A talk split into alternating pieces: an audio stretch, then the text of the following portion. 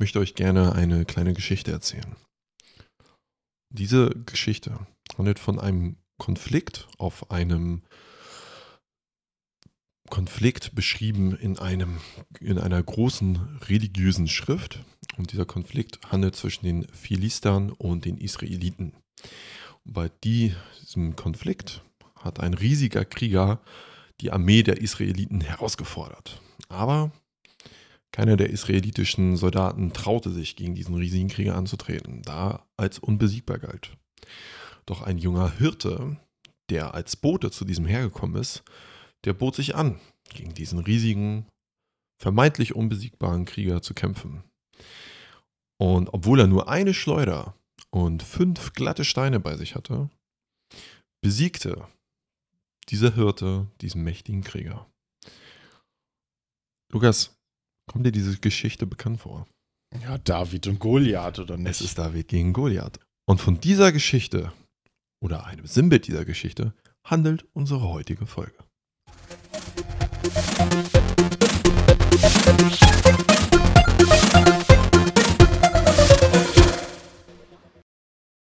Herzlich willkommen, ihr Lieben, zur LM Love World. Es sind wieder eure Lieblingshosts aus eurem Lieblingspodcast. Ihr merkt, das steigt mir langsam immer ein bisschen mehr zu Kopf. Norman und Lukas sind hier. Los, Lukas, sag mal Hallo. Ja, hallo. Hallo, da ist hallo. er. Wir wollen uns heute nicht per se mit David gegen Goliath beschäftigen, sondern wir haben uns das Thema Indie versus Triple A rausgesucht. Was genau das ist, das besprechen wir aber gleich, weil wir wollen heute mit euch zusammen, also auch mit uns zusammen, kleines Experiment starten. Wir haben überlegt, wie können wir den Podcast vielleicht noch so ein bisschen ein paar Nuancen erweitern. Und wir sind jetzt kein tagesaktueller News-Podcast und wir nehmen ja auch immer mit einer gewissen Verzögerung auf. Bedeutet, wenn ihr das hier hört, dann könnt ihr euch vielleicht denken, das ist ja jetzt schon, schon ein bisschen älter. Aber für uns ist das sozusagen noch relativ frisch. Wir wollen nämlich gerne ähm, immer eine relativ neue News aus dem Gaming-Bereich miteinander diskutieren. Bedeutet, einer von uns bringt immer ein Oberthema mit, eine News, und der andere reagiert dann einfach ganz spontan sozusagen drauf. Und ich mache heute den Anfang, ich darf heute den Anfang machen. Und ich bringe mit, Lukas, wir bräuchten hier noch so ein flashy Intro, irgendwie so News Discussion oder irgendwie sowas. Füge ich vielleicht noch ein. Ja, mm. gucken wir mal. Lukas, die E3 wurde offiziell abgesagt. Oh, damn. Was sind deine gehört. ersten Gedanken dazu? Ja, ja. Habe ich schon gehört, habe ich mir schon Gedanken drüber gemacht. Äh, ja, nicht überraschend, ehrlich gesagt, finde ich. Mhm. Gar nicht. Also nach den, nach den letzten Jahren ähm, haben die Hersteller oder die äh, Publisher und die Entwicklerfirmen, glaube ich, ganz gut gemerkt, dass diese E3 für diese insgesamt sehr großen Firmen, glaube ich, relativ schwierig zu gestalten sind und viel Geld kosten und die, glaube ich, mit so einem Online-Showcase, was die dann in irgendeinem so Bürokomplex bei sich machen können, mit so irgendwie zwei Peoples, die da so ein bisschen Zeug abspielen, wahrscheinlich wesentlich günstiger sind. Und äh, dementsprechend hoffe ich natürlich, dass für die Leute, die die E3 regelmäßig besucht haben, zu denen ich nicht zähle, ich war noch nicht einmal auf der E3 oder damals halt auch auf der Gamescom, war ich noch nie drauf. Ähm, hoffe ich natürlich, dass das wiederkommt. Das ist ja ein Riesenevent für den Gaming-Markt und da gibt es natürlich auch viele, viele Spiele, die vorgestellt werden, was natürlich auch Richtung unseres Themas gezielt für kleine Indie-Entwickler natürlich auch gut ist normalerweise. Aber ja, ich glaube, das wird schwierig, die nächsten Jahre sowas noch wieder aufzustellen. Ja. Kurz für die Leute, die sich jetzt schon gefragt haben, äh, was, was ist die E3 eigentlich? Das ist quasi eine große Messe, die hat immer in Los Angeles stattgefunden und war, würde ich schon sagen, somit die relevanteste Messe der Videospiellandschaft. Es gibt natürlich noch die Gamescom oder früher die Games Convention in Deutschland oder die Tokyo Game Show in, wer hätte gedacht, in Tokio. Mm, und die wurde jetzt halt aufgrund mangels Nachfrage einfach abgesagt. Richtig viele große Publisher und Entwickler haben gesagt, nö, wir machen in Zukunft unser eigenes Ding.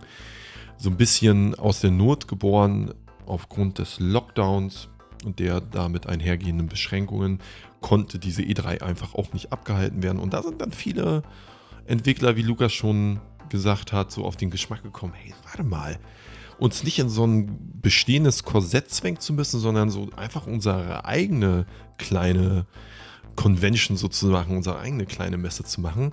Meistens dann digital, ist viel lohnender und viel preiswerter.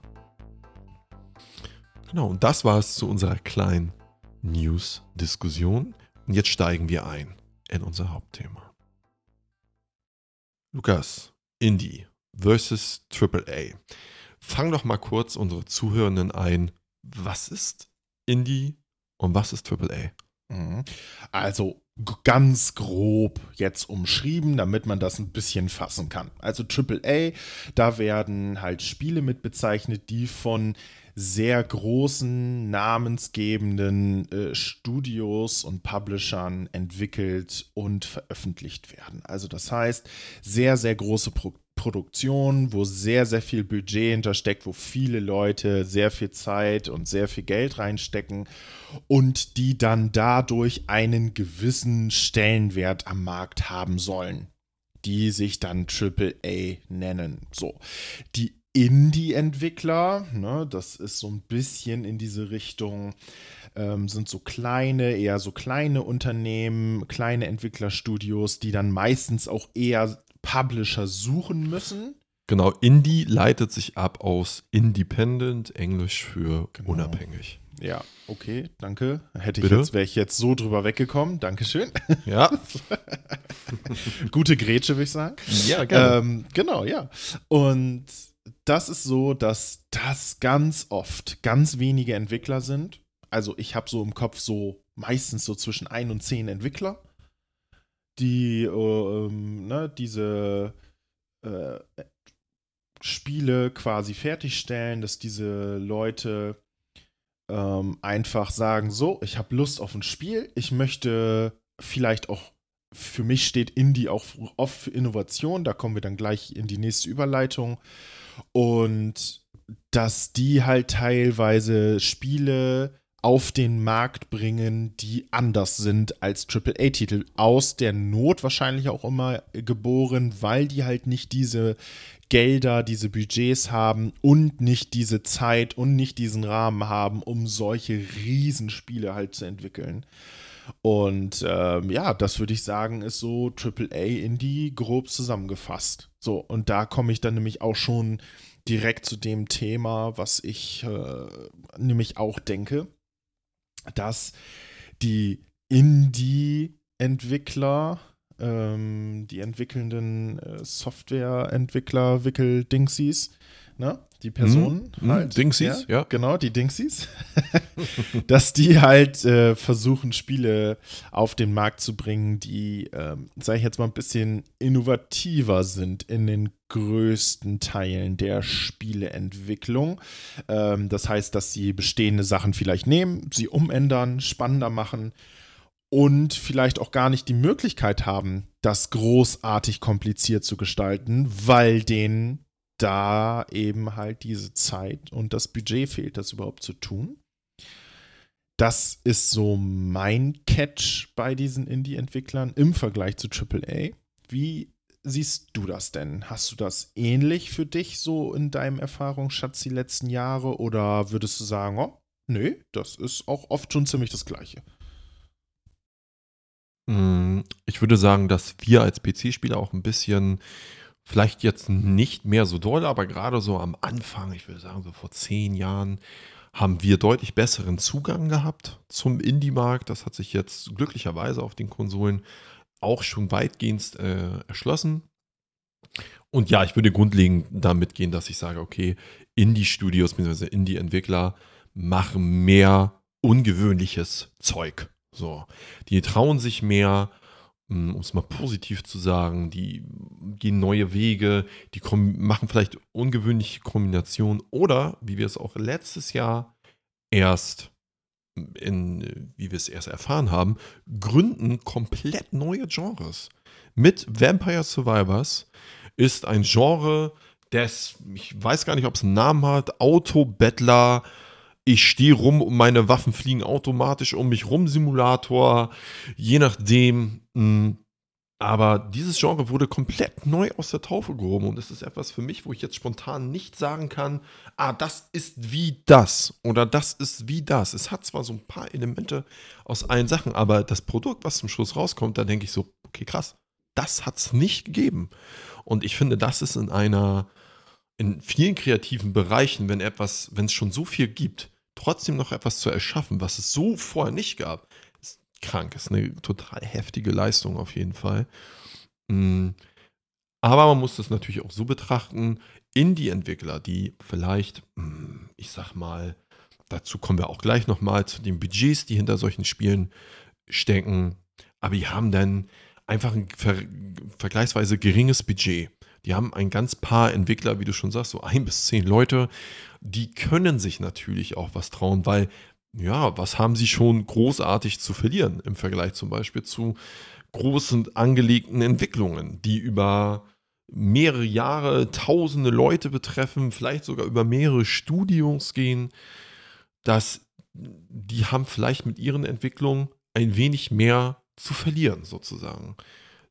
Dennoch würde ich sagen, nehme ich das so als Echo wahr, dass Indie-Spiele generell, ich sag mal, von der Masse, auch von mir, mehr begünstigt behandelt werden, dass man sagt, oh man, mit denen ist man einfach gnädiger, mit denen ist man wohlwollender. Und AAA-Spiele, die werden ganz genau unter die Lupe genommen. Und wenn die nicht abliefern, ne, wenn das nicht abgeht, dann zerschellen die. Dann zerschellen die in der Kritik. Jüngstes Beispiel, um bei Lukas mal wieder alte Wunden aufzureißen. Kann nicht Forspoken. Ne? Es ist immer das Gleiche, echt. Ich, es gefühlt keine Folge, ja, wir haben schon ein paar Folgen ohne, aber gefühlt jede Folge nochmal eben kurz den Forspoken-Wunde nochmal eben wieder aufreißen und Salz reinstreuen. Geil, Das war jetzt nochmal, das war jetzt äh, nochmal Befriedigung für mich. Also ja, ich würde es generell so für dich, also ich würde es genauso wahrnehmen. Aber es kann man auch schwer miteinander vergleichen, dadurch, dass der Background einfach so unterschiedlich ist. Welcher Background auch unterschiedlich ist, ist der finanzielle häufig bei solchen Entwicklungen. Also nur mal so als, um euch mal eine Verhältnismäßigkeit zu geben. Ich nenne euch einfach mal das allertollste Videospiel in der Entwicklung bisher. Das war nämlich GTA 5 und das hat nämlich im gesamten Entwicklungsprozess 265 Millionen Dollar gekostet. Und ähm, um mal das ist jetzt natürlich sehr astronomisch, ne? aber um euch mal vielleicht etwas Handfesteres zu geben, wortwörtlich, weil es geht nämlich um Mobile-Spiele. Angry Birds hat zum Beispiel 140.000 Dollar in der Entwicklung gekostet und ein sehr umfangreiches äh, Spiel, ein sehr umfangreiches Mobile-Spiel, wie zum Beispiel Pokémon Go, waren so bei 600.000. Jetzt jüngst ähm, zum Beispiel Hogwarts Legacy, noch einfach mal noch eine Zahl in den Raum zu werfen, da schätzt man das Budget auf 80 bis 100 Millionen Dollar. Da muss man natürlich aber immer noch natürlich die Inflation mit einberechnen. Äh, Hogwarts Legacy ist zum Beispiel etwas gewesen, da wurde in frühen Entwicklung nochmal umgepolt. Viel Content wurde rausgestrichen an alle Potterheads da draußen. Tut mir leid, dass es keinen Quidditch-Modus in Hogwarts Legacy gibt. Aber who knows, vielleicht kommt das noch. Kurzer Zwischengrätscher, wie viel hat ähm, GTA 5 gekostet nochmal? 265 Millionen? Ja, das war die Zeit, die ich gefunden habe. Ja. Dafür, dagegen stehen dann 6 Milliarden US-Dollar Einnahmen durch GTA 5. Und da haben wir es. Gut, wir ja? brauchen nicht drüber reden. Also, ich glaube, GTA 5 ist nach Minecraft das am meisten verkaufte Videospiel. Ja, ja. Und ich finde ja, GTA 5 ist so ein bisschen der Lapskaus unter den äh, Videospielen, die Leute von euch, die Lapskaus nicht kennen, eine Hamburger kulinarische Spezialität. Ähm, sieht aus wie schon dreimal gegessen, ist aber super lecker. So. Und Geht ich finde so. das. Gut, Geschmackssache. Ich finde es super lecker. ist halt so ein nordisches Ding. Richtig. Und GTA 5 wurde ja jetzt, glaube ich, auf drei Konsolengenerationen schon veröffentlicht. Und da denkt man sich so, pff, jetzt auch mal, jetzt auch mal gut, ne? Also ja, die, ist ähnlich, ähnlich hartnäckig wie Skyrim. Ja, genau. Ja, was halt überall läuft. Und ich würde auch sagen, dass auch ein Skyrim auch bestimmt in der Entwicklung an der dreistelligen Millionenmarke mindestens gekratzt hat, sozusagen. Mhm. Lukas, was glaubst du, wie viel brauchst du so durchschnittlich für ein Videospiel? Das ist jetzt natürlich eine schwierige Frage, weil wir haben von Indie bis AAA alles. Aber um mal das AAA ein bisschen runterzubrechen für so ein Single-A-Game. Ne, mhm. Mit dezentem Budget, mit einem dezenten Team, ist aber nicht groß angelegt, ist jetzt die Werbetrommel, wird nicht so krass gerührt, aber man merkt schon, oh, da wurde schon gut Geld reingesteckt. Was würdest du schätzen, was für ein Budget, in was für einer Preisrange befindest du dich da? Ja, uh, das ist jetzt eine schwierige Frage. Wie viel Geld so ein AAA-Game kostet? Also, ich weiß das nicht genau. Deswegen wird das jetzt ein relativ großer Bereich sein, den ich jetzt schätze. Also, ich glaube, ich würde jetzt so mal einfach mal grob schätzen, so zwischen 100.000 und zwischen eine Million Dollar. Also so relativ große Single-A-Game-Titel bis relativ kleine, die noch als Single-A gelten. Würde ich jetzt mal so in diesem großzügigen Rahmen einfach mal beschreiben. Aber du wirst mir sicher die Antwort jetzt geben. Ja, werde ich geben. Das ist tatsächlich noch relativ weit unten angesetzt. Hm, oh. Schätzung zufolge, die Quellen jedenfalls, die ich im Internet gefunden habe, die gehen so im Schnitt von 18 bis 28 Millionen Dollar aus. Und das ist natürlich alles mit reingerechnet von den Putzbeauftragten über den Kabelverleger Menschen, über den äh, CEO Oh, aber da, als ich das gesehen habe, dachte ich auch so, man, also es schluckt so viel Geld. Aber, wie ich ja, glaube ich, schon in der vorletzten Folge gesagt habe, Leute, Videospielindustrie ist größer als Musik und Film zusammen. Das ist einfach ein Riesenmarkt und ungefähr die Hälfte dieses Marktes geht auch in den Mobile-Bereich. Und äh, zum Mobile-Bereich hatte ich euch ja schon so ein paar Zahlen gegeben und prinzipiell kann man auch eher sagen, okay, der Mobile-Bereich ist vielleicht wird so ein bisschen belächelt, kann ich mir jedenfalls vorstellen. ist etwas, was ich auch eine ganze Zeit lang getan habe. Aber um mal so ein bisschen das Lineal so ein bisschen mal woanders anzusetzen. Lukas, würdest du sagen, dass im Mobile-Bereich der Indie- und AAA-Bereich, ne, diese, diese, dieser, diese Differenz, A, genauso, also ähnlich weit auseinander liegt im Verhältnis wie jetzt auf Konsolen und auf PC? Und glaubst du, dass es qualitativ in einer in auch in einem ähnlichen Verhältnis spielt. Weil wir wissen ja auch, es gibt Indie-Titel, die sind total großartig.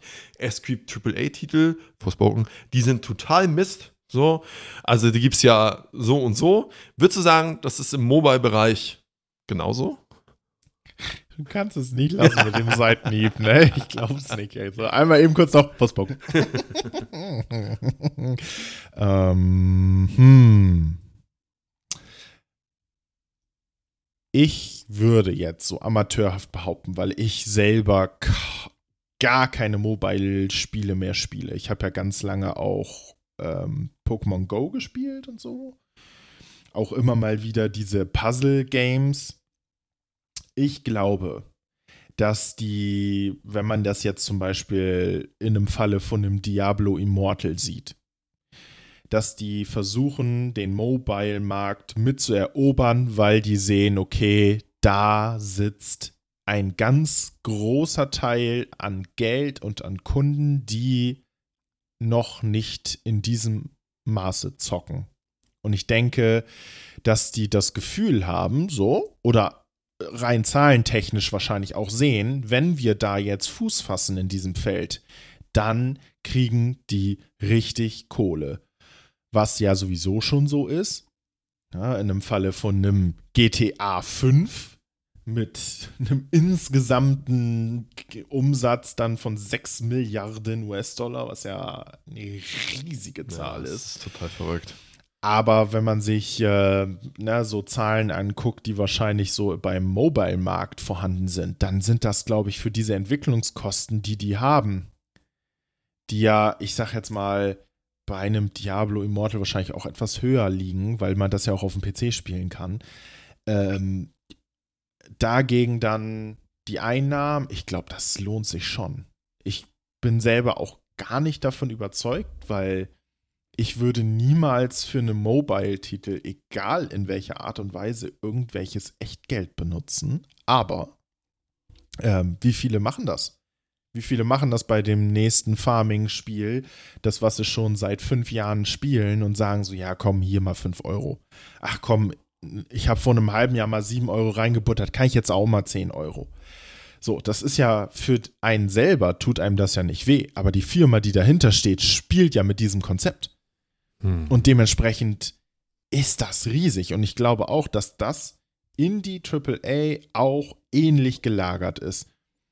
Nur, dass du als, glaube ich, als Indie-Entwickler von einem Spiel, von einem Mobile-Spiel, glaube ich, größere Chancen hast als jetzt zum Beispiel auf dem richtigen Gaming-Markt. Weil die AAA-Spieler auf dem Gaming-Markt Konsole, PC, die sind halt so dermaßen übermächtig, dass die halt ja auch mit diesen Werbekapazitäten, die man da hat, äh, einfach viel mehr Werbung, viel präsenter sein kann.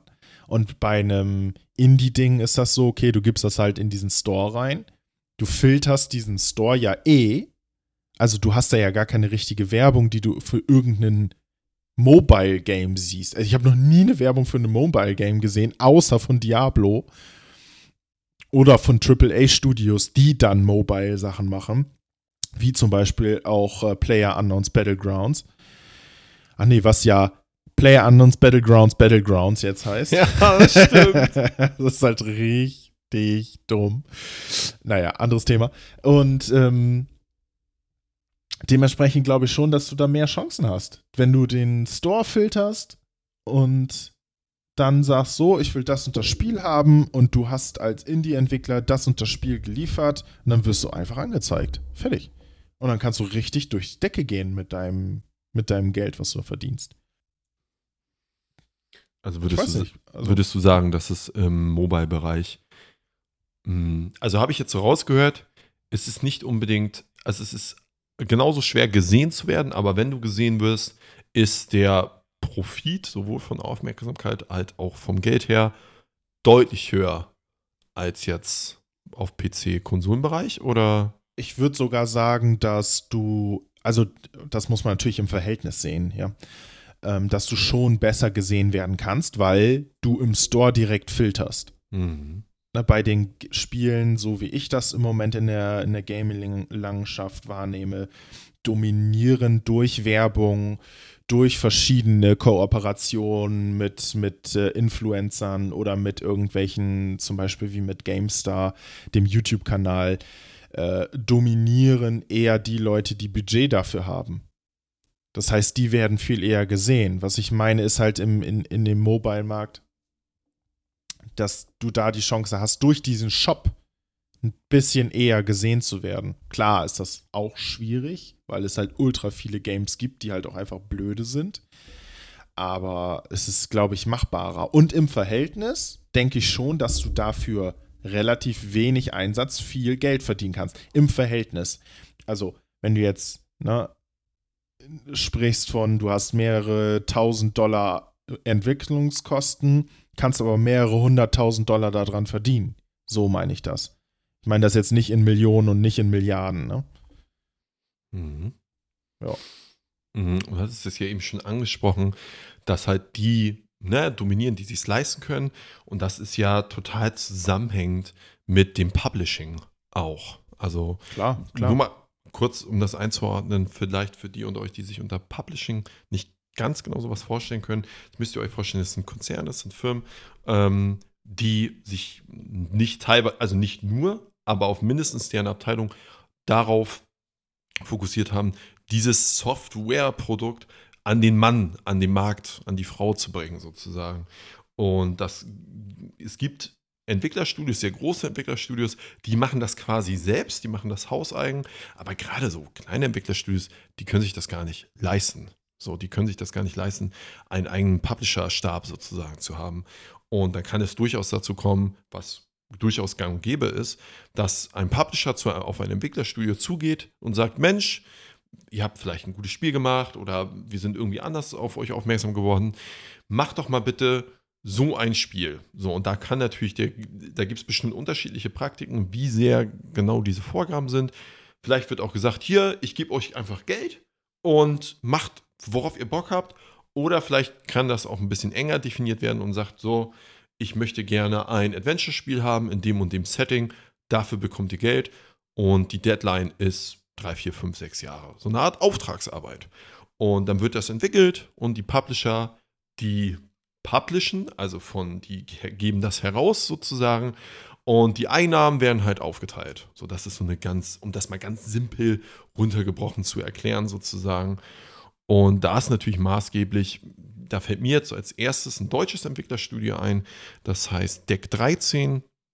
Die haben Spiele gemacht, äh, eher welche, die nicht so gut ankamen wie Lords of the Fallen, aber jetzt so jüngst haben die äh, The Search und The Search 2 gemacht. Und jetzt das nächste Projekt kommt im August, das heißt Atlas Fallen. Und die haben zum Beispiel ihr, ich mindestens auf jeden Fall die äh, The Search-Teile, haben sie auch fremd publishen lassen. Obwohl sie selber einen eigenen Publisher-Stab haben. Und die publishen nämlich wiederum kleine Indie-Entwickler. Und so ist das immer so ein Stufensystem sozusagen. Ne? Und ich würde auch einfach sagen, jo, wer viel Geld hat, für den viel Werbetrommel gerührt werden kann oder vielleicht auch ein großer Name hintersteht. Beispiel für mich Hogwarts Legacy. Ich habe in den letzten Jahren kein Spiel erlebt, was so mh, hm, breit beworben wurde wie Hogwarts Legacy. Gut, wir wissen, Videospiele sind noch nicht so lange in der Mitte der Gesellschaft, aber es gab bestimmt auch schon mal Spiele vorher. Aber Hogwarts Legacy ist das erste Spiel, wo ich in meiner Stadt Plakatwerbung für gesehen habe. Was? Echt? Ja.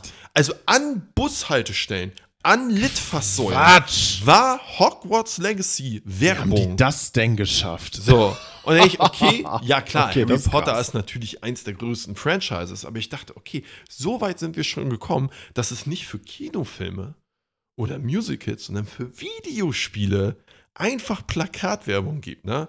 Und das, was du natürlich auch schon sagst, ne, mit irgendwelchen Content-Creatern, Streamern und so weiter und so fort. Also ich würde dir recht geben, wer mehr Geld hat, ganz logisch, kann natürlich auch heftiger die Wärmetrommel rühren. Aber, ich sage das Spiel jetzt nicht, auch das kann natürlich zu einer großen Erwartungshaltung führen, die vielleicht nicht erfüllt werden kann. Ja gut, ich meine, die haben jetzt im Beispiel im Sinne von Hogwarts Legacy ist es natürlich so, dass die da auch ordentlich ein gutes Spiel hingelegt haben. Das Spiel ist ja gut und eins der ersten wirklich guten Spiele in diesem Universum von Harry Potter. Also es gab ja vorher immer mal wieder Spiele, auch Lego-Spiele, andere Adaptionen davon und die waren alle nicht auf dem Niveau.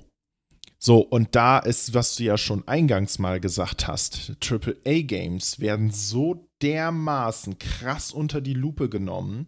Hätten die das verkackt, dann würde nirgendwo diese Werbung auf die Plakatwände gemacht werden. Das würde einfach nicht vorkommen.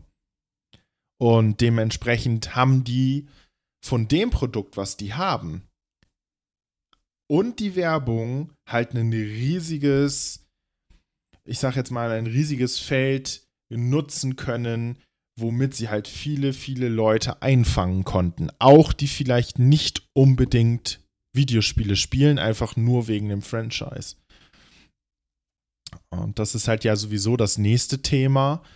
Wie genau werden AAA-Games unter die Lupe genommen und wie genau werden Indie-Studios, die äh, Games gemacht haben, unter die Lupe genommen. Und ich denke, dass, wie du das ja schon erwähnt hast, dass wir bei Indie-Spielen wesentlich, naja, vergebener sind als jetzt bei, bei AAA-Games. Wobei ich da ein Beispiel habe, was auch arg in die Hose gegangen ist und erst jetzt in den letzten Jahren aufgeblüht ist. Und das ist nämlich No Man's Sky. No Man's Sky ist von einem Indie-Studio entwickelt worden. So hatte aber einen Publisher da drin, da dran hängen, der riesig war. Und dieser Hype, also dieses Aufbauschen dieses Spieles, dieses Bekanntmachen dieses Spieles hat so um sich gegriffen, dass die selber da nicht drauf klargekommen sind. Die haben auch in einem Interview mal gesagt, so, das war völlig unerwartet für das, was das Spiel eigentlich machen wollte. Und dadurch hat natürlich der Publisher Druck auf das Studio gemacht, so, yo Leute, das Spiel muss fertig werden und hatten nicht das an Inhalt drin, was die eigentlich jetzt mittlerweile drin haben und immer drin haben wollten und sind dadurch natürlich hart auf die Schnauze gefallen. Ne? Und das ist so ein bisschen so diese, dieses zweischneidige Schwert als Indie-Entwickler. Wenn du einen guten Publisher hast, ist das gut, aber es darf dir nicht über den Kopf wachsen, weil ansonsten gehst du nämlich genau in diese Falle rein, dass es zu einem vermeintlichen AAA-Spiel wird, was es nicht ist. Und dann richtig zusammenbricht nach hinten raus. Ich finde, das ist ein gutes Beispiel. Ähm, No Man's Sky ist so ein Survival im Weltraum, wo du mit einem Raumschiff durch die Gegend fliegen kannst und jeden Planeten in einem Sonnensystem anfliegen kannst. Also du kannst mit diesem Raumschiff vom Planeten starten, durchs All fliegen, auf den nächsten Planeten landen und da wieder Sachen machen. Dann startest du wieder, fliegst zurück und kannst dann immer wieder hin und her zwischen diesen Planeten und es ist alles immer noch da. Und das war damals noch nicht so. So, auch diese Multiplayer-Sache, die mittlerweile drin ist, war auch nicht vorhanden. So, die hatten ganz, ganz viele Sachen, super tolle Ideen, mega krasse Umsetzungen, die die machen wollten, was am Anfang nicht drin war. Und das war letzten Endes der Genickbruch dann für das Spiel was ja auch in der Promophase schon, was auch im Pro also was problematisch sozusagen hinzukam, ist, dass ja Hello Games, also die Entwickler dahinter, dass ja so eine Person, ich weiß jetzt nicht, welchen Posten er innehat, aber auf jeden Fall irgendeine führende Person dort, auch einfach teilweise, ja, man muss es ganz klar so sagen, gelogen hat. Dass ja. er gesagt hat, okay, du kannst auf Asteroiden landen. Das ist Quatsch. Das war nicht richtig. Oder es gibt die Möglichkeit, es wurde dann gefragt, gibt es Multiplayer?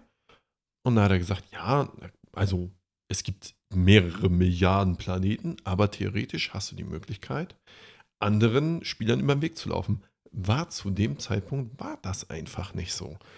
Und ich würde sagen, das ist auch nochmal ein, äh, das kann man auch nochmal näher behandeln in, einem, in der Folge, wo wir uns ganz dediziert dem dem, dem Thema widmen, äh, widmen wollen, was macht eigentlich, was machen Namen von Franchises oder auch sowas, geschürte Erwartung, was macht das mit einem Entwicklerstudio?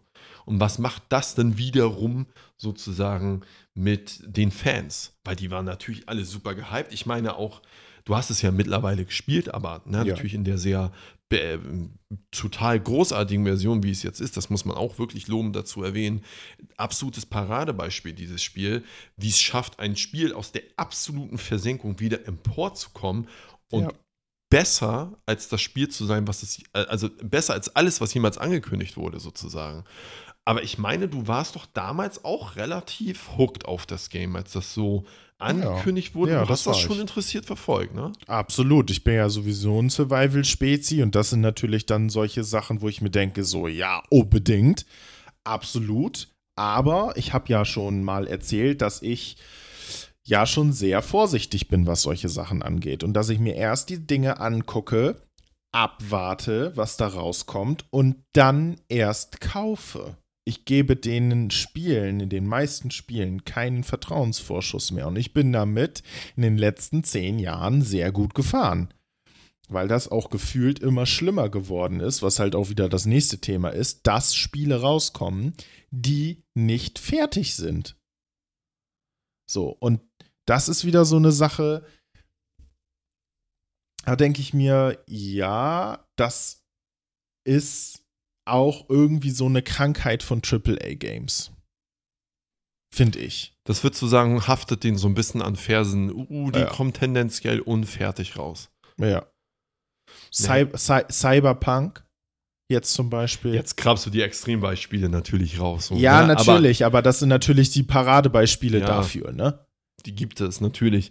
Man muss natürlich auch einfach bedenken, dass sich die, die Gegebenheiten, dass sich die Möglichkeiten einfach so krass geändert haben, dadurch, dass es einfach möglich ist, dass du Spiele immer wieder nachpatchen kannst. So, und ich glaube, dass ohne es wissen zu können.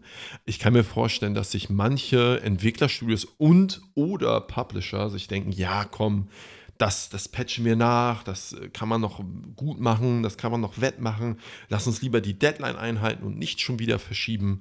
Und ähm, das gab es früher nicht. Ich kann mich noch erinnern, dass auf dem Super Nintendo kam Street Fighter 2, ich glaube in zehn verschiedenen Versionen raus, dass die sich schon neue, neue Präfixe einfallen lassen mussten. Street Fighter 2X Turbo, was auch immer, weil da dann ein oder zwei neue Kämpfer sozusagen dann dabei waren. Und äh, ich finde aber als positive Gegenentwicklung, ist jedenfalls so meine Wahrnehmung, ist, dass Spieler deutlich gnädiger geworden sind dadurch, was Verschiebungen von Releases angeht. Weil dann, ja, also ich war, ging mir auch so, oh, wird verschoben, oh Mann, ey, bäh, so, aber durch diese ganzen, ja, muss man echt sagen, diese voll also absolut katastrophalen Releases, wie es ein Cyberpunk zum Beispiel war, dass man sagt, ey, wisst, ganz, wisst ihr ganz ehrlich, Leute, dann entwickelt da lieber noch mal zwei Jahre dran rum und gibt uns ein, bitte ein fertiges Spiel, was wir dann auch gerne zum Vollpreis euch abkaufen wollen.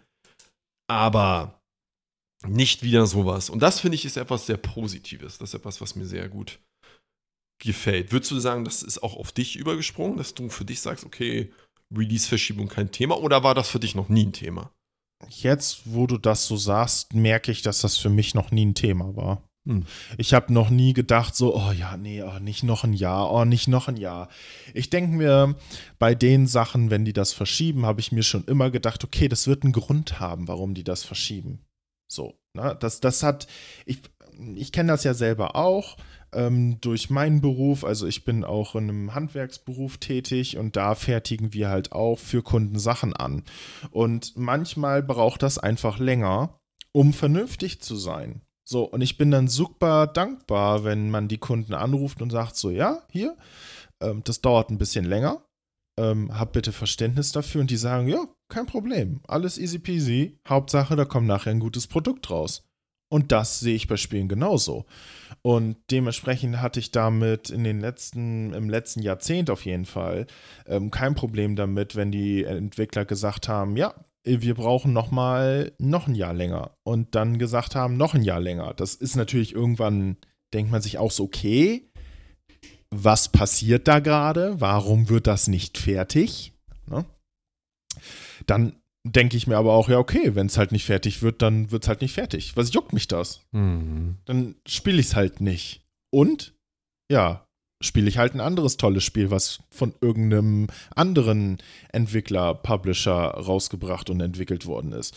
Äh, also, ja, was tangiert uns das? Warum regen wir uns da so drüber auf? Keine Ahnung. Ich, ich kann es auch gar nicht nachvollziehen, warum so viele Leute das so haten, wenn die das noch weiter in Entwicklung haben. Die wollen möglichst schnell gute Spiele haben, aber das Gut Ding braucht Weile. Dieses Sprichwort gibt es nicht umsonst. So, dementsprechend, ja, bitte entwickelt da so lange dran rum, bis ihr das Gefühl habt, ihr könnt das vernünftig auf den Markt werfen. Ich habe einfach keine Lust, in ein Spiel reinzugehen, was entweder halbfertig ist, total blöde gemacht ist oder so dermaßen verbuggt ist, dass du halt wirklich einfach game-breaking Bugs hast. Damit meint man, ähm, dass diese Spieleimmersion, die, die man hat, einfach durch diese Fehler im Spiel so dermaßen gebrochen wird, dass man einfach rausgerissen wird und einfach diesen interaktiven Film, diese interaktive Serie, die wir mit dem Spiel spielen, einfach nicht mehr spielen wollen. So, und das ist halt auch zum Beispiel bei Anthem so eine hm. Sache gewesen. Ich habe mich richtig krass auf Anthem gefreut. Fürs, äh, von, von BioWare und BioWare hat Mass Effect gemacht, auch Andromeda, Mass Effect Andromeda. Auch genau so ein Ding.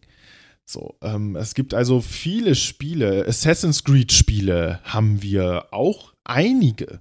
Syndicate war ja damals ein so ein großes Ding, wo ja teilweise die Menschen nur mit Augenbällen durch die Gegend gelaufen sind, weil der komplette, komplette Kopf einfach nicht dargestellt worden ist. Die, die Kutsche und sowas total rumgeglitscht ist. Also, ne, also so einen Fehler hatte, dass sich das verzerrt hast oder in irgendwelchen Sachen irgendwie stecken geblieben ist. Und ich will so solche Spiele einfach nicht spielen. Die sollen sich Zeit nehmen, sollen mir ein Spiel präsentieren, wo ich nachher sage, boah, krass. Und das ist dann auch okay, wenn die zwei Jahre länger brauchen. Ja, das kann ich ja. Nur so unterschreiben. Und ähm, ich finde, was damit auch noch so zusammenhängt, um, um nochmal so langsam aus diesem Thema der Zahlen so ein bisschen rauszugleiten, ist, dass ich nochmal ganz kurz anschneiden wollen würde, wie viele Menschen hinter solchen Entwicklerstudios oder hinter, den Projekten sozusagen stehen. Man geht in der Regel davon aus, es sind so mh, hm, je nach Größe zwischen 200 und 500. Es gibt aber auch zum Beispiel Projekte wie Assassin's Creed Odyssey. Das wurde von, ich glaube, 5000 Leuten entwickelt, weil es halt auch von vielen verschiedenen einzelnen, ähm, in dem Fall Ubisoft, das ist quasi der große, das große Entwicklerstudio, aber das, was viele Studios auf dem ganzen, auf dem ganzen Globus verteilt hat. Aber das Ubisoft ähm, Studio hat die Schiffskämpfe gemacht. Das Ubisoft-Studio hat vielleicht die Lore gemacht im Hintergrund. Und das Ubisoft-Studio hat wieder was anderes gemacht. Und so kommen halt diese astronomischen Zahlen zu, zu, zu Tage. Und ich finde, Assassin's Creed Odyssey ist bei weitem kein schlechtes Spiel, ist aber natürlich viel größer im Maßstab als für mich das absolute Paradebeispiel dass es überhaupt nicht auf Manpower und auch gar nicht auf Budget ankommt. Stardew Valley. ja, absolut. Das, da gebe ich dir sowas von recht. Stardew Valley war oder ist, ich glaube, sieben Jahre alt jetzt, ist 2015, weiß ich jetzt gar nicht, 2015 ist ja auch egal. Ist auf jeden Fall schon ein paar Jährchen alt, war auch erst die ersten zwei Jahre im Early Access, wurde von einer einzigen Person entwickelt. Vom Coden über die Mucke, über den Artstyle hat dieser Mann alles selbst gemacht. Es wurde nachher, hat sich, ich glaube, er hat sich dann nach ein paar Jahren, als das Spiel aber schon ein paar Jahre raus war, noch eine zweite Person dazugeholt. Aber bis zu dem Zeitpunkt hat er alles alleine gemacht und ich kann nicht genug Respekt A vor dieser Leistung haben und das Ding ist, Leute, es ist halt auch noch ein richtig gutes Spiel. Sofern ihr natürlich auf ein bisschen, wie wir jetzt neulich gelernt haben, hat uns Lukas ja gezeigt, eine Real-Life-Sim. ja, ist doch so. Ja, ja. ein Farming, Adventure, Light Fantasy, bisschen. Genau, mit Fantasy-Teilen äh, da Gedöns. drin. Gedöns auch, ja. Gedöns. Und ich habe in diesem, ich habe in diesem Spiel, ich habe das gespielt, boah, das ist jetzt aber auch schon vier, fünf Jahre her. Da war das auch noch nicht in, im letzten Release, da muss das sogar noch ein bisschen länger her sein. Und ich habe dieses Spiel gespielt und ich habe nie zuvor irgendwas in diese Richtung gespielt mit Farming und Real-Life-Sim und hast du nicht gesehen. Und ich habe, glaube ich, innerhalb von drei Wochen, gut, ich hatte auch Urlaub, muss man auch dazu sagen, habe ich über 100 Stunden in dieses Spiel gesteckt, weil mich das einfach so weggeflasht hat, weil das einfach so unendlich gut war und ich finde, das ist ein das Prime Example dafür, was passieren kann, wenn du Personen hast oder in dem Fall sogar Singular eine Person, die was kann, die eine Vision hat und die auch richtig Bock dazu hat. Und mhm. das finde ich schön, wenn solche Leute zusammenkommen und was Schönes da, da, da, ja, dazu muss man aber auch sagen, dass der viele richtige Entscheidungen getroffen hat. Also er hat aus diesen Genre-Reitern, die es ja schon gab, das Richtige rausgenommen und hat es auch noch gut bei sich umgesetzt. Und das ist echt eine hohe Kunst. Und ich sag jetzt mal, viele Köche verderben den Brei. Ja, wie du das ja gerade gesagt hast, Assassin's Creed Odyssey ist bei weitem kein schlechtes Spiel. Aber und wenn aber kommt, ist ja das, was davor gesagt wird, ja, ne? Ist das nicht mehr gültig.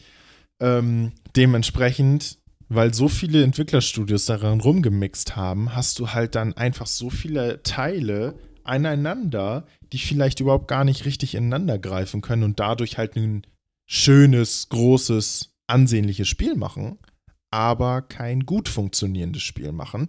Wie wenn du das, wie du es gerade gesagt hast, einen Entwickler hast, einen einzigen, der eine Vision hat, der weiß, was er tut, der Bock hat und von allem weiß, was da drin passiert. Er hat den kompletten Überblick über das ganze Spiel.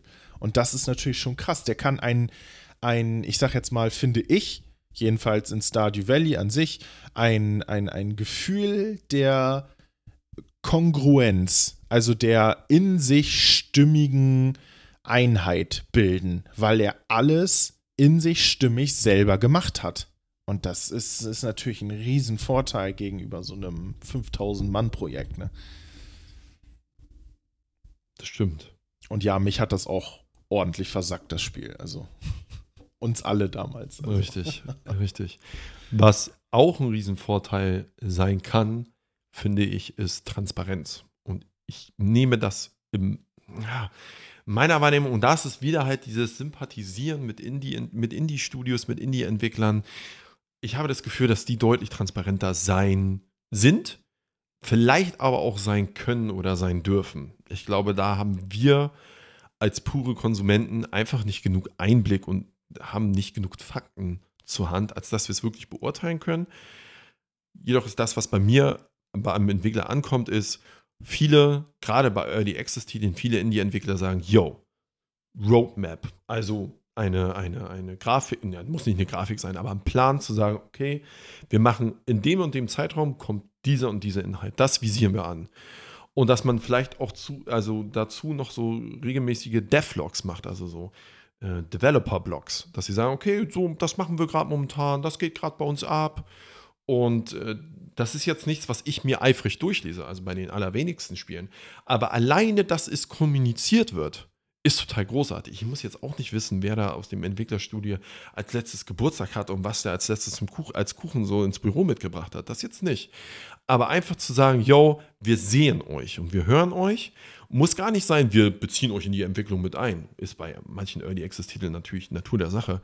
Aber einfach dieses gesehen werden. Und dazu habe ich halt auch ein Negativbeispiel. Und das ist halt leider auch eine große Marke und ein großer Publisher, nämlich Electronic Arts es geht nämlich um Need for Speed Unbound, ein Spiel, was Lukas und mich im Dezember und Anfang des Jahres richtig wegge weggehauen hat, was uns super angefixt hat, womit wir viel Spaß haben, was auch ein gutes Spiel für uns war. Aber das kam raus, dann gab es, glaube ich, einen kleinen Patch, irgendwie in Tag 3, und dann drei Monate nichts. Gar nichts. Und dann aus dem Nix wieder ein kleiner Patch. Und dann kam Content Update. Der, finde ich, wenn du so mh, mm, als Konsument denkst, okay, da ist ein Riesenentwicklerstudio hinter, da ist ein riesiger Publisher hinter, das ist ein ganz, ganz großer Name. So, der natürlich auch seine eigene Historie hat. Und dann kommt nach drei Monaten kommen drei Autos, ähm, Polizei im Multiplayer. Ja. Und das war's im Grunde da denkst du dir, das ist doch echt ein bisschen dürftig. Hättet ihr dafür nicht mehr Ressourcen gebraucht? Und deswegen glaube ich, werden, können sich Indie-Spiele länger mit Liebe einem einzigen Produkt zuwenden. Und ich glaube, das ist ein Luxus, den große Entwicklerstudios oder große Publisher, je nachdem, häufig nicht haben. Das würde ich jetzt einfach mal ins Blau behaupten um mal so ein bisschen das Fahnenkreuz von den AAA-Entwicklern so ein bisschen runterzunehmen, weil ich glaube, man verteufelt die auch ah, nicht selten zu Unrecht sozusagen. Mm. Und mir fällt dazu eine Anekdote ein. Lukas, weißt du eigentlich, warum Final Fantasy genauso heißt? Nee. Ich kann dir schon mal vorwegnehmen, das ergibt sich aus der Lore des Spiels gar nicht. Null. Ja, habe ich mir fast gedacht. Ja, aber es ist jetzt nicht so, dass es da eine Prophezeiung gibt, das ist die Final Fantasy. Gar nicht. So, also das Spiel selbst erklärte das nicht. Das hat nämlich folgenden Hintergrund: Dass damals das Entwicklerstudio dahinter richtig viele Spiele entwickelt hat, dass die Jahre sind alle gefloppt. Durch die Bank weg. Und dann hatten sie Budget bzw. Ressourcen zusammengekratzt für ein letztes Spiel, einen letzten Shot. Und haben gesagt, okay, wir packen jetzt alles das rein, was wir schon immer in einem Spiel haben wollten. Und das haben sie dann Final Fantasy genannt. Ein welch treffenden Namen gibt es sozusagen. Und das sind alles Elemente, die haben zu dem Zeitpunkt so gar nicht, in, in der Existenz gar nicht äh, existiert. Und wir, ich brauche nicht zu erzählen, das wisst ihr alle, was das für eine Riesenschneise nach sich gezogen hat, dieses Spiel. Nicht unbedingt das erste Spiel, aber dieses Franchise sozusagen. Und das ist etwas, um nochmal äh, Namen vom Anfang aufzugreifen, was auch ein Vampire Survivors bereits geschafft hat. Man sieht bereits ganz viele Spiele, die davon inspiriert sind. Ich sage ganz bewusst nicht Nachahmer, weil das ist so ein ganz negatives Wort. Das sind Leute, die sehen, boah, Alter, das ist ja heftig die geile Spieleidee. Ich, ich habe da noch eine Idee, mach mal mein eigenes Spiel draus. Und ich finde, davon wächst dieses Spielegenre einfach nur. Und da verliert keiner bei. Und wir sind wir als Konsumenten, wir als Spieler sind die allerletzten, die dabei verlieren, weil wir kriegen lauter geile Games. Also bitte. Und das war nur eine kurze Anekdote, die mir so gerade eingefallen ist, als ich mir die Notizen gemacht habe, dachte ich so, ich habe das mal gelesen in einem Interview. Und ich würde sagen, der Plan mit dieser Final Fantasy hat sich damals auf jeden Fall, das hat ich sich gelohnt. Also ich habe es mir fast gedacht. Als du es gerade schon so erwähnt hast, habe ich mir gedacht, okay, das heißt Final Fantasy war das irgendwie eine finale, also war wortwörtlich eine finale Fantasie von irgendwas gewesen ist und irgendwas in diese Richtung und ja, macht ja auch Sinn, also der Name dann, ne? Ich muss aber auch mal sagen, also so rein für AAA Studios gibt es auch einige Sachen, die finde ich auch ganz gut auch bei manchen Spielen, die halt gut funktionieren. Und das sind halt Games as a Service. Das ist ja in vielen Sachen. Ähm, kann das halt auch ein bisschen schlecht wirken. Es hat auch so einen schlechten Ruf bekommen, aber ich weiß gar nicht warum. Also für mich ist das eigentlich was Gutes, weil der Publisher bzw. das Entwicklerstudio dahinter ja sagt, okay, wir versorgen dich jetzt die nächsten ein, zwei Jahre immer wieder mit Updates immer wieder mit neuem Content. Wir wollen das Spiel frisch halten. Wir wollen dich dafür unterstützen, dass du in diesem Spiel bleibst. Natürlich auch Geld ausgibst, aber in den meisten Fällen muss man das ja nicht unbedingt. Und dementsprechend finde ich das total geil, weil ich glaube, also ich würde jetzt zum Beispiel League of Legends als Game as a Service Game beschreiben. Und das Ding ist absolut durch die Decke gegangen. Mega geiles Spiel, jetzt nicht mehr unbedingt für uns, aber insgesamt für die komplette Gaming-Welt ein absolut krasses Spiel. Oder World of Warcraft, MMO. Das ist ein Games as a Service. Ne, es wird ständig abgedatet, ständig gibt es neue DLCs, äh, ne, Content-Erweiterungen, Add-ons sind das ja, keine DLCs, Add-on, Add-ons. Und ähm, also das ist ja über die letzten, wie viele Jahre jetzt? 15 Jahre? World of Warcraft. Das ja. schon bestimmt bei 20. 20 schon fast, ja. Also ultra lange dieses Spiel am Leben erhalten. Und das ist doch übel krass. Also haben wir ja auch Glück, dass wir AAA-Studios haben, die so viel Budget haben, die so viel Geld und Zeit investieren können, um uns unsere geliebten Spiele weiter erhalten zu lassen, anstatt zu sagen, okay, wir schieben das jetzt einmal kurz auf den Markt, dann wird das ein gutes Game, aber danach gibt es vielleicht nicht mehr unbedingt irgendwas, weil es zu wenig angenommen worden ist oder so. Ne? Also dementsprechend hat das auch was echt Gutes, dass es sowas ist. Oder wie siehst du das? Also dieses Games as a Service habe ich ja schon gesagt, das ist bei vielen auch so ein Ding so, oh nee, schon wieder ein Game as, a Service Spiel. Aber ich finde es per se gar nicht schlecht. Mhm, also ich habe nochmal geguckt, World of Warcraft ist das erste Mal 2000, Ende 2004 rausgekommen. Also oh. nächstes Jahr, Ende nächsten Jahres gibt es 20 Jahre, 20 Jahre dieses Spiel schon. Das ist krass. Oh, das ich bin euch, alt. Jetzt müsst ihr euch ich mal reinziehen. Mm, ich muss sagen, ich bin auch eher die Fraktion, die bei Games as a Service, wenn ich das höre, denke ich so, oh, das ist tatsächlich erstmal nichts Positives. Beruht darauf, ich verbinde Games as a Service häufig mit Free-to-Play weil sie es auch einfach anbietet. Aber ja, ja, klar. es gibt total gute Beispiele dafür, die du auch schon angeführt hast. League of Legends. Mm, oder einfach andere Spiele, die ständig mit, mit neuen Content, Warframe zum Beispiel. Warframe wird, ist auch ein Free-to-Play-Game. Wird auch, es wurde so gut gemacht, das Spiel. Oder World of Tanks, auch jetzt nicht mein Spiel, aber brauchen wir nicht drüber zu reden, gibt es auch schon über zehn Jahre. Ist auch ein total großartiges Spiel, was immer total gut gemacht wurde. Ich glaube aber, das liegt bei mir daran, wie die Art, wie ich Videospiele konsumiere. Weil ich bin, bis auf einige Ausnahmen, kein Spieler, der lange an einem Spiel hängt. So. Ich spiele Spiele in der Regel, spiele ich die durch. Und wenn es mich richtig gecatcht hat und es kamen nochmal DLCs oder Add-ons dafür raus, dann komme ich nochmal wieder und spiele das nochmal. Das haben die wenigsten Spiele bisher geschafft, aber das mache ich. Und wenn ich dann damit durch bin, dann kehre ich auch nicht wieder zurück zu diesem Spiel. Natürlich sind Games as a Service so nicht konzipiert, wird ja auch gar keinen Sinn machen. Aber ich habe es immer mal wieder versucht. Ein paar Mal hat es geklappt. Ne? Stichwort Guild Wars, klar, MMORPG. Stichwort League of Legends, wo ich sagte, okay, da habe ich wirklich mehrere Jahre drin verbracht. Das ist aber seitdem ist das mit, okay, eins habe ich noch, Monster Hunter. Oh, ja. Dann ist aber mhm. auch Ende. Mhm. Was aber zum Beispiel Monster Hunter nicht free to play. So, ist ein absoluter Vollpreistitel. Und da war das Modell, okay, es gibt einfach eine fertige Version. Und dann gibt es nach einem Jahr nochmal eine große Expansion. Richtig großes Add-on, was auch nochmal für fast Vollpreis zu, zu, äh, zu in die, ins Portemonnaie schlägt. Aber dann auch mindestens genauso viel Content bietet. Und dann gibt es, aber auch schon ohne das Addon, dann gab es immer nach Release Title-Updates. Das waren immer große Patches, die kamen so in zwei, drei Monats-Updates.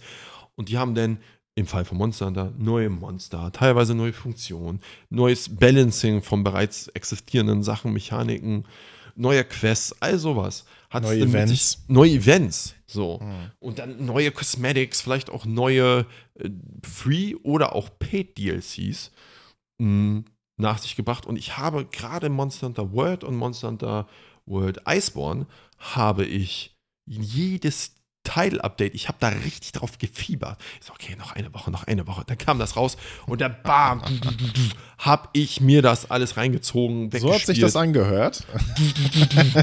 so hat er gespielt. So habe ich gespielt, die ganze Zeit durchgehend.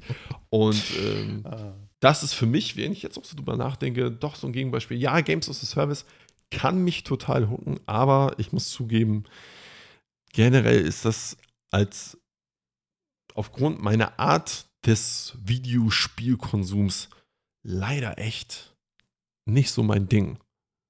Hm. Aber ich finde es schön, dass du für dich sagen kannst, Alter, voll die geile Sache eigentlich. Ne? Ja, also ich würde mich gerne mal wieder so richtig lange an ein Spiel irgendwie binden lassen wollen. Nur doof, dass es irgendwie keine Spiele gibt, die mich binden. Oder wo es dann halt auch irgendwie so ein bisschen von der Community her so ein bisschen abdriftet, wie zum Beispiel, wie wir beide das Problem hatten bei League of Legends. Ähm, ne, dass das dann halt auch irgendwann sehr anstrengend wird, weil man dann mit nur wenn wir zu zweit gespielt haben, halt mit anderen Leuten spielt, die halt vielleicht nicht ganz so gut drauf sind. Ne?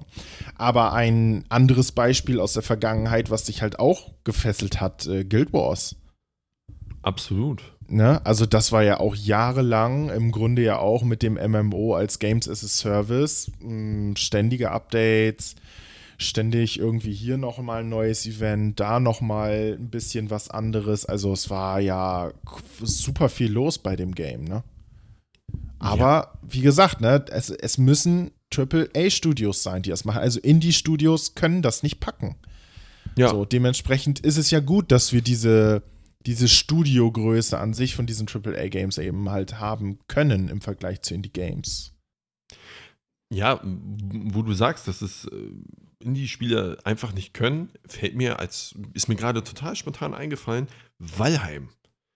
Valheim, auch ein Survival-Game, auch von einem Indie-Entwickler, ist glaube ich jetzt schon zwei Jahre her, dass das rausgekommen ist. Ne? Und was, ist das rausgekommen? Ist das nicht noch im Early Access? Ich weiß nicht, auf jeden Fall ist es vor zwei Jahren in den Early Access sozusagen gestartet, kam aus dem Nichts todeserfolgreich. Das gab ja. es so selten. Das ist wirklich durch die Decke geschossen. Und die Entwickler kamen einfach nicht hinterher. Weil die haben auch wirklich gesagt, ähnlich wie es bei Hello Games, den Entwicklern von No Man's Sky war, ja, und damit haben wir nicht gerechnet. Wir sind hier gefühlt zehn Leute und unser Büro ist aufgebaut wie eine LAN-Party. Äh, ich, wir wissen nicht, wie und was und wieso und weshalb. Und sie haben zwar schon aufgestockt, aber es dauert trotzdem lange, bevor große Content-Updates kommen. Aber auch da ist es, das kommunizieren sie. Auch dort gibt es regelmäßige Updates, dass sie sagen, okay, schaut mal, wir haben hier Screenshots, daran arbeiten wir, aber es dauert halt einfach noch. Und ich finde daran, an dem Spiel, beziehungsweise dem Entwicklerstudio, ist sehr schön erkennbar, wie unendlich viele Ressourcen es braucht, um Spiele nicht nur zu entwickeln, sondern auch nachträglich zu betreuen.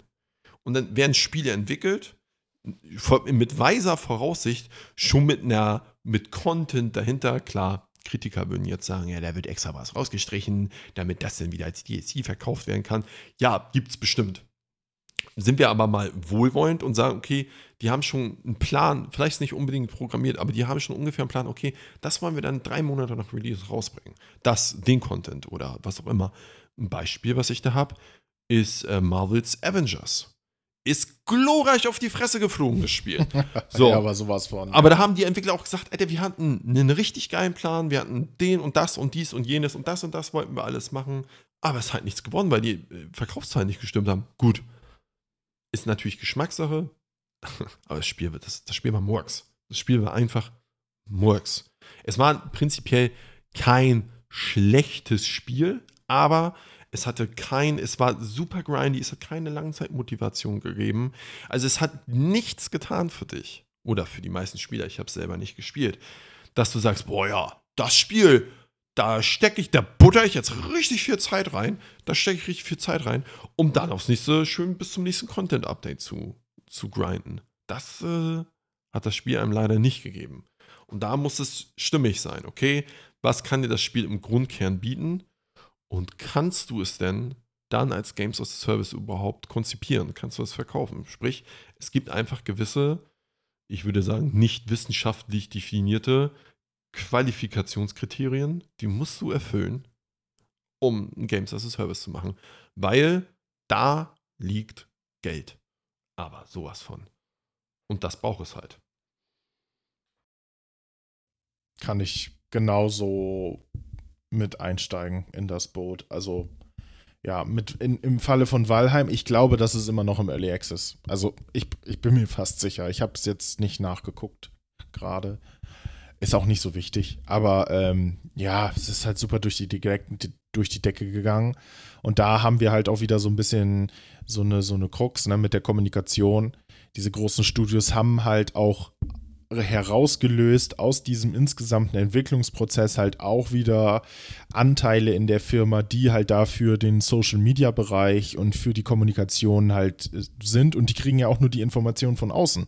Also sie kriegen ja auch nur vorgelegt, so ja hier, das ist der Stand der Dinge, mach mal was draus. So, und die Entwickler, ja zum Beispiel bei Valheim, wie du es so gerade schön ähm, erzählt hast, ähm, die, die, machen das selber. Also die öffnen ihren Account, während sie da programmieren, selber, sagen so, ah, wir müssen jetzt eine Nachricht verfassen, Leute, was haltet ihr von dem Text? Ja, ja, das, das hört sich gut an. Mach das mal. Zack. Und da ist die Kommunikation natürlich wesentlich echter und wesentlich näher dran. Ähm, ja, ich ich weiß nicht. Ich reg mich über diese Sachen nicht mehr so dolle auf. Ich versuch's jedenfalls. Jetzt auch nach Forspoken, ich sag's einfach nochmal, habe ich, mir, hab ich mir einfach vorgenommen, so komm, es sind Spiele. Es gibt so viele gute andere Spiele, die jetzt auch rauskommen werden, wo man auch weiß, die sind gut. Was ich mir jetzt auch bald auch noch zulegen werde und was auch noch wieder rauskommt, ne? Atomic Heart zum Beispiel. Ähm, auch ja von Electronic Arts mit Jedi Survivor, ne? Ja. Ja, genau. Ich wollte hier jetzt nichts Falsches erzählen. ja, Und, richtig. Ja, also davon sind die ersten Tests ja auch schon erschienen, habe ich mir jetzt ja auch schon Sachen angeguckt und das sieht einfach Bombe aus. Dass das auch spieltechnisch und insgesamt einfach gut ist und gut wird. Und das hat dann auch einfach verdient, auch mal gesagt zu werden, okay, Gott sei Dank haben wir diese Studiogrößen, Gott sei Dank haben wir diese äh, Budgets, die da im Hintergrund stehen, um auch richtig geile Spiele rauszuhauen. Die gibt es ja auch, diese richtig geilen Spiele, wo du dir denkst, wow, yes, bitte. Aber mhm. sowas von. Was eine Anekdote, die mir auch noch eingefallen ist, als du gerade sagtest, sowas von, das müssen sich wahrscheinlich auch damals die Entwickler gedacht haben, die nämlich auch verantwortlich für Monster Hunter waren. Nämlich damals hat der Publisher dem Entwicklerstudio oder den Entwickler, ich weiß nicht, ob es mehrere waren, Geld gegeben hat, gesagt, passt mal auf, ihr habt die Summe X, macht mal bitte drei Spiele. Wir geben euch keine Vorgaben, aber macht mal drei verschiedene Spiele. Ich muss ehrlich sagen, ich weiß, die anderen beiden weiß ich leider nicht mehr. Und eins davon war Monster Hunter. Und das war, gab es bis dahin, gab es das einfach nicht, dieses Genre. Ich will jetzt nicht sagen, dass Monster ein eigenes Genre ist, aber diese Art von Game gab es einfach nicht. Und da zeigt, finde ich, zeigt sich mal wieder, wenn kein Druck per se äh, herrscht, kann sich die Kreativität von diesen unglaublich talentierten Menschen einfach entfalten, ganz freier entfalten. Oder wenn, wie es bei, bei No Man's Sky war, bei Hello Games, die hatten dann, nachdem sie furchtbar aufs Fressbrett geflogen sind, und das tat mir für die Leute dahinter auch total leid, der Druck war weg und sie konnten sich entfalten. Und das ist auch etwas, was wir euch mitgeben wollen. Setzt euch nicht unter Druck. Absolut nicht. Weil unter Druck, es gibt diesen Spruch, ja, nur unter Druck entstehen Diamanten. Sorry, das ist Quatsch. Absolut Quatsch. Und ich habe auch mal neulich den Spruch gehört, wer nicht, wer aufhört, besser zu werden, hört auch auf, gut zu sein. Auch Quatsch. Leute, also ist meine Meinung jedenfalls. Es soll nicht sein, ihr sollt euch nicht Ihr dürft euch gerne mit dem zufrieden geben, so wie ihr seid, weil so wie ihr seid, seid ihr total wunderbar, weil jeder total wunderbar ist. Aber hört auf, immer nach dem Nächsten zu streben, um immer zu sagen, okay, ich muss immer weitermachen, immer weitermachen. Nie stehen bleiben, Stillstand ist Rückstand, bla bla bla. In eurer persönlichen Entwicklung halte ich das für völlig fehl am Platz, weil das führt zu einem ganz toxischen Mindset. Ihr seid wunderbar, so wie ihr seid. Und auch Lukas sieht das so. Auf jeden Fall, natürlich. Ja, ihr habt die Möglichkeit, euch so zu entwickeln und so zu entfalten, wie ihr das wollt. Ähm, klar steckt in all diesen Sprüchen so ein kleines bisschen Wahrheit. Aber wenn es um dieses persönliche Mindset geht, dann ist Druck absolut Gift. Gift für alles. Und ähm, dementsprechend kann ich das auch nur so sagen. Lasst euch die Zeit, um euch selber so frei zu entfalten, wie ihr wollt, dass ihr sagt, okay, ich nehme mir die Zeit dafür, ich nehme mir die Zeit dafür. Ähm, es ist nicht wie in Spielen, dass man von jetzt auf gleich mal eine Schatztruhe öffnen kann und sofort reich wird. Das dauert in unserem echten Leben manchmal sehr, sehr lange, bis man ans Ziel angekommen ist. Und da muss man die kleinen Zwischenschritte, die man macht, diese kleinen Minischritte auch als Erfolg sehen. Auch wenn sich das zwischendurch als Stagnation, als Stillstand anfühlt, bleiben wir niemals stehen und das ist wichtig. In diesem Sinne, ihr Lieben, wir wünschen euch eine schöne Woche, einen schönen Start in die Woche oder Ende der Woche, je nachdem, wann ihr das hört. Und bis dann, stay positive. Bis, bis dahin. Tschüss.